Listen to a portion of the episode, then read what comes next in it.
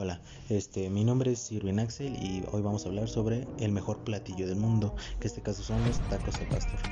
Es considerado como el rey de los tacos, su inconfundible forma de trompo que representa también al juguete tan característico de México, y además de estar coronado por una piña que le da ese toque agridulce, se ha convertido en el platillo más sabroso del mundo por encima de la tan conocida comida italiana. El Atlas del Sabor es el portal internacional que sirve como guía para los amantes de la comida. Ubicó al taco al pastor como el mejor entre 100 platillos, dejando a la pizza napolitana y a la lasaña italiana en el segundo y tercer lugar, el churrasco brasileño en el cuarto lugar, el cachapurri de Georgia en el quinto lugar y en el más bajo se ubica el ceviche de Perú, que en este caso es el séptimo lugar, el sushi en el octavo lugar y el espagueti a la carbonara y el rugo de la bolasaña, ambos son de Italia, esos son los dos últimos platillos de la lista. Los tacos al pastor representan de dónde venimos,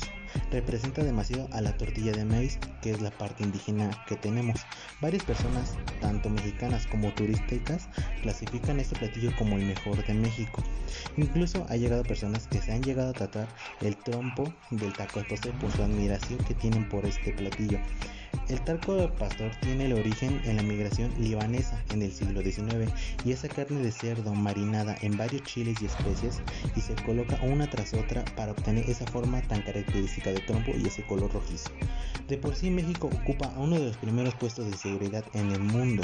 y ahora también es el mejor platillo del mundo y varias personas en México están orgullosas de este platillo ya formada por la porque representan que como ese toque de salsa y la piña te da ese toque agridulce y aparte con la salsa que tú más le agregas, eso da el mejor, la forma de representatividad de México, tanto en platillos y en la forma de la gastronomía de nuestro país. Eso sería todo, gracias por su atención.